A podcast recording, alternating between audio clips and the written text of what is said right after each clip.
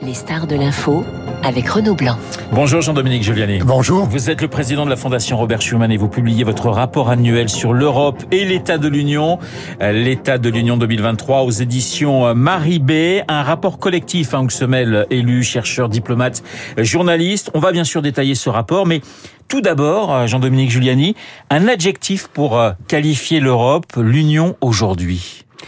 En 2023. Oui. Réveillé. Je pense que l'Europe est renforcée, réveillée, plus indispensable que jamais aux États membres. Elle a énormément changé et je pense que le débat public français passe un peu à côté de ces changements. C'est euh, la thèse euh, de notre rapport de l'année où nous essayons de montrer euh, ce qu'elle fait. Elle fait à la demande des États euh, je prends un exemple, le commissaire euh, européen Thierry Breton fait le tour de 11 États membres et de 15 entreprises avec un milliard dans sa poche pour pouvoir disposer d'un million d'obus de 155 à livrer à l'Ukraine pendant l'été qui aurait pu imaginer il y a encore quelques mois que l'Europe s'occupe de ça Justement, Jean-Dominique Giuliani, dans ce rapport sur l'état de l'Union 2023, vous parlez défis, vous parlez solutions, défense, élargissement, identité, mais quels que soient, j'allais dire, les chapitres, on en revient presque toujours à la date du 24 février 2022 et l'attaque russe en Ukraine. Pratiquement tous les, les thèmes commence avec cette date. Oui, parce que bien plus que la thématique de l'Europe qui protège, en réalité, chaque fois qu'il y a un défi lancé à nos nations, euh, nos dirigeants eux-mêmes, euh, et bien sûr souvent les peuples et les citoyens, se tourne vers l'Europe pour essayer de trouver une solution mutualisée, parce que tout seul, on n'y arrive plus. Et voyez-vous, on a eu longtemps des débats, nous, en France, quelle est la finalité de l'Europe, l'Europe des nations, l'Europe fédérale, etc. Tout ça est dépassé aujourd'hui, parce que ce sont les États membres qui ont besoin de la dimension européenne. Vous avez reçu Stéphane Israël. Comment imaginer que la France toute seule puisse faire une constellation de satellites pour rivaliser avec Starlink? C'est lancé au niveau européen, sur crédit européen, parce qu'ensemble, on peut le faire. Vous dites hein, que l'agression russe est un défi existentiel pour l'Europe. Oui, oui, parce que l'Europe reste très fragile. Euh, son histoire est faite de ressentiments, de différences ethniques, religieuses. Regardez les frontières de la Hongrie, de la Roumanie, euh, de la Pologne, qui n'ont cessé de bouger, y compris au siècle dernier. Et donc, si on commence à toucher à cela et à réveiller le continent, on a failli passer à côté d'une catastrophe dans les Balkans, avec énormément de morts, etc. Et donc c'est pour ça que le défi de Poutine est absolument inacceptable, et c'est pour ça d'ailleurs que l'Union européenne est plus unie que jamais dans la réponse à Poutine. Ça veut dire que finalement Poutine est un fédérateur de l'unité européenne. J'ai toujours pensé, comme observateur le plus objectif possible, que lorsqu'on a un gros pépin, en Europe, on se tourne vers nos alliés et partenaires les plus proches. Et regardez, les Hongrois ne sont pas d'accord avec euh, les Allemands ou les Français, mais ils ont voté les sanctions. 1437 euh, euh, personnes sous sanctions, 10 trains de sanctions, 205 banques, unités, etc. Tout le monde a pris des décisions à l'unanimité face à ce défi existentiel. Jean-Dominique Giuliani, l'une des questions fondamentales, c'est la question de l'identité européenne. Non, je ne crois pas que ce soit la question fondamentale, parce que la manière de fonctionner de l'Union européenne, c'est de respecter les identités et d'essayer de mutualiser ce qu'on peut plus faire tout seul. Oui. Et l'idée de ce rapport, de ce texte, c'est de dire choisissons les bons débats, parce qu'il y a des débats très importants, ils sont économiques et politiques. Débat économique, c'est regarder le différentiel de croissance entre les États-Unis et la France. Bon, le débat politique, c'est pas le débat identitaire, puisque on ne touchera pas aux identités. En revanche, c'est le défi de l'efficacité. Non, mais je voulais dire construire une identité européenne, se sentir français, mais se sentir aussi européen, comme euh, les Espagnols peuvent se sentir espagnols, puis ensuite européens. C'est quand même un point. On va le voir d'ailleurs avec les élections peut-être européennes l'année prochaine. Oui, et les Jeux Olympiques.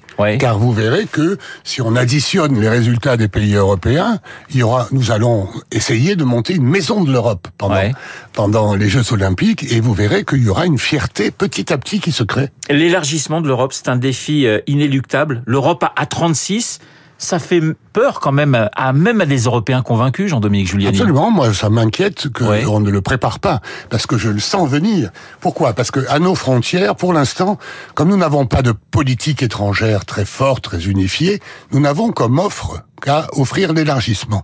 Et donc on a offert l'élargissement à l'Ukraine, aux Balkans, à la Moldavie. Euh, ça mérite un peu de réflexion, un peu de préparation, vraisemblablement aussi des réformes décisionnelles. On ne peut pas importer des problèmes et on ne peut pas en plus dissoudre notre capacité à décider. Jean-Dominique Giuliani, vous parlez dans, dans ce rapport hein, sur euh, donc l'état de l'Union 2023. Euh, vous parlez de défis majeurs de l'Europe, l'adaptation à l'économie numérique et puis la transition écologique. Vous parlez d'ailleurs de, de challenge vital sur ces deux points. Oui, absolument. Et alors regardez comment euh, nous sommes partis. Tout le monde euh, considère qu'évidemment c'est un défi fondamental, le réchauffement, etc. Mais je, je pense qu'on ne réfléchit pas assez à la manière d'agir. La manière... on ne réfléchit pas assez vite parce qu'être pas assez vite et en tout cas pas assez euh, sérieusement. Voyez-vous, quand je compare euh, les États-Unis euh, et, et l'Europe, le président Biden dit je pense qu'en 2032 la moitié des véhicules seront électriques et j'aide mes producteurs à réussir la transition scientifique et industrielle. En France on vous, et en Europe, on vous dit 2035 interdiction des moteurs thermiques, alors que nous sommes les premiers producteurs mondiaux d'automobiles. On dit la même chose pour les navires, pour les avions, autant de secteurs où nous sommes les numéros un mondiaux. Donc l'interdiction n'est pas forcément la meilleure formule. Je suis, je pense que nous devrions réfléchir à être plus incitatifs plus faire davantage confiance à la science et au progrès plutôt que d'essayer de se protéger. Moi, je suis pour une Europe qui innove, qui euh, donne des espoirs d'avenir, pas pour une Europe qui régresse et qui se rabougrit. Mais vous êtes aussi pour une Europe, Jean-Dominique Juliani, j'allais dire plus offensive. 2022-2023, c'est le retour brutal des rapports de force. L'Europe, d'une certaine manière, doit se montrer plus, plus agressive? Écoutez, ce n'est pas un empire, l'Europe. Ce n'est pas un empire, c'est une promesse de paix. Donc la promesse de paix sur le continent, nous l'avons gagnée pendant 75 ans, Poutine la remet en cause. Donc nous devons faire échec à cette euh, euh, tentative. Pour autant, nous ne sommes pas un empire expansionniste, nous n'avons pas vocation à faire la guerre. Et comment dire, on a une organisation pour cela qui est l'OTAN, qui occupe déjà euh, le terrain de manière beaucoup plus crédible. En revanche, vous avez vu combien l'Union européenne s'est montrée complémentaire de l'OTAN dans le défi en Ukraine. Je rappelle que 70 milliards d'euros ont été apportés par l'Union européenne à l'Ukraine évidemment que 12 milliards en matière militaire. On voit bien que ce sont les Américains qui mettent le paquet sur le côté militaire, mais nous avons un soft power et un, et un pouvoir d'influence qui reste très fort. Nos ennemis aujourd'hui, c'est la Russie, mais c'est aussi d'une certaine manière la Chine. Je, je pense qu'à terme, on a du mal à le dire hein, quand même. Oui, moi je pense que oui. Je pense que oui parce que nos ennemis, ce sont les dictatures et tous les pays qui ne euh, nient en quelque sorte les valeurs européennes qui me paraissent plus modernes que jamais, c'est-à-dire plus attirantes sur la planète. Bien sûr, le respect des droits de l'homme, la parité, les non-discriminations. On nous reproche parfois d'aller trop loin. Les Russes nous disent, mais oui, mais vous, vous, vous protégez les minorités avant même de protéger euh, euh, vos plus pauvres, etc. Ce n'est pas vrai. Je crois que le genre humain veut euh, défendre l'identité de chaque personne, la dignité et la liberté de chaque personne, incontestablement la dictature russe et la dictature euh, chinoise que je qualifie de dictature 4.0, beaucoup plus inquiétante, euh, sont euh, hostiles à ces valeurs. Lorsque Emmanuel Macron parle d'équidistance finalement entre les États-Unis et la Chine, c'est une erreur pour vous? Ça a été très mal vécu hein, par les par les autres pays de l'Union. Ça. Ça m'a ça m'a heurté, ça m'a choqué parce que je suis allé très souvent en Chine.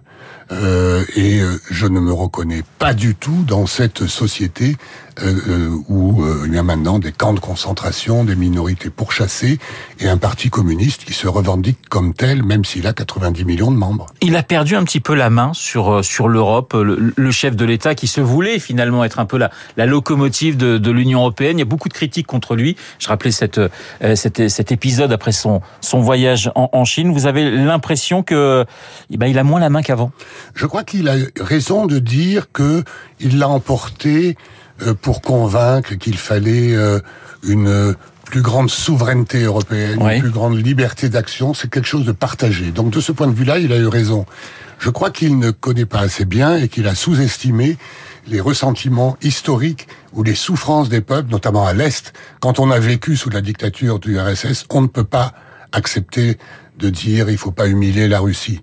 Même, même si c'est vrai sur le plan diplomatique, il faut pas le dire comme ça parce que ça choque les consciences. Vous savez, dans les pays baltes, en Pologne, toute famille euh, a eu quelqu'un qui a été envoyé au goulag. Bon, et donc on, on ne peut pas choquer les gens comme ça, ça les a choqués, et pour la Chine, c'est la même chose. Jean-Dominique Giuliani, vous parliez tout à l'heure de la voiture électrique, lorsqu'on parlait de transition énergétique, on voit bien que du côté des Allemands et des Français, on n'a pas tout à fait la même vision euh, des quatre roues dans les années à venir. Le couple franco-allemand, aujourd'hui, est-ce qu'il est au point mort? Il est en difficulté, euh, il est en difficulté euh, du fait de l'Allemagne aussi, et euh, du fait d'une incompréhension en France de ce qui est dans, dans l'âme allemande, qui est une âme et une identité extrêmement perturbée. Euh, il y a une coalition aux affaires euh, qui n'est pratiquement d'accord sur rien. Ouais. Elle est très hétéroclite, ça complique les choses. Et euh, bah, Ça complique énormément les choses, puisque le couple franco-allemand est quand même, j'allais dire, le, le, le, pilier, a été le pilier pendant des années de la construction européenne. Disons-le autrement, si nous ne sommes, n'arrivons pas à nous mettre d'accord, ouais. euh, il n'y a pas de décision possible. Ça ne veut pas dire qu'on est d'accord sur tout, et je pense que de temps en temps, nous devrions être un peu plus fermes dans euh, l'affirmation de nos positions. Je pense par exemple au nucléaire. Il y a euh, un sentiment irrationnel en Allemagne. En Allemagne, on vous dit le nucléaire euh, donne le cancer, n'est pas sûr, etc. Dans une nation où quand même la science et le progrès font partie de l'identité. Et donc nous devrions nous battre plus fortement pour dire que ça fait partie nous, en tout cas, des priorités. Et, euh, et donc voilà, donc c'est ça a jamais été de tout repos le couple franco-allemand. Ça l'est un peu moins que d'habitude. Une dernière question, finalement, quand je vous lis, on, on, on a des crises, on a eu la crise du Covid, ça passe ou ça casse, c'est passé. Là, on a une crise avec cette guerre qui est maintenant sur le continent européen. On sent finalement qu'on en sort presque grandi, que l'Europe finalement, et quand je vous lis, en sort presque grandi. Oui, on a, elle est renforcée. Elle est réveillée, elle est plus indispensable que jamais. Ce qui a vraiment changé, et ça vraiment j'insiste parce qu'il faut que les Français le comprennent, c'est que euh, ce sont les États membres qui vont demander à la dimension européenne de, de, de, de les aider à répondre à la demande. Et quand ils ne le font pas, l'immigration ou d'autres, eh bien, on voit bien qu'on n'arrive pas à avoir une politique crédible et efficace. Voilà, Jean-Dominique Giuliani, le président de la Fondation Robert Schuman, et ce rapport Schuman sur l'Europe, l'état de l'Union 2023, c'est aux éditions Maribé. Merci beaucoup d'avoir été Merci. ce matin mon invité. Il est 8h30 sur Radio Classique. Dans un instant, eh bien, vous allez retrouver Julie Drouin pour l'essentiel de l'actualité.